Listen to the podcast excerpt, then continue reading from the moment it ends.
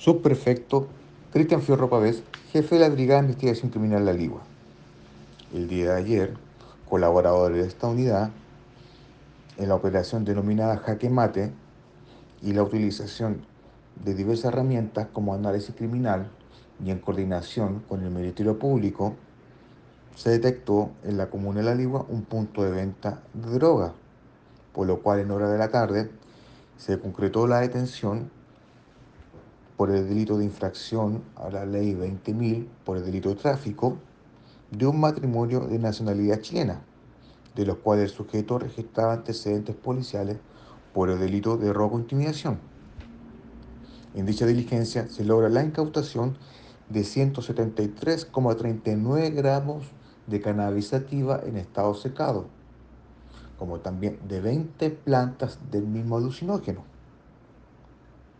una balanza digital, un teléfono celular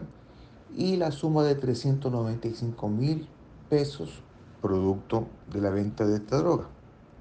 Ambos detenidos pasaron a, control de detención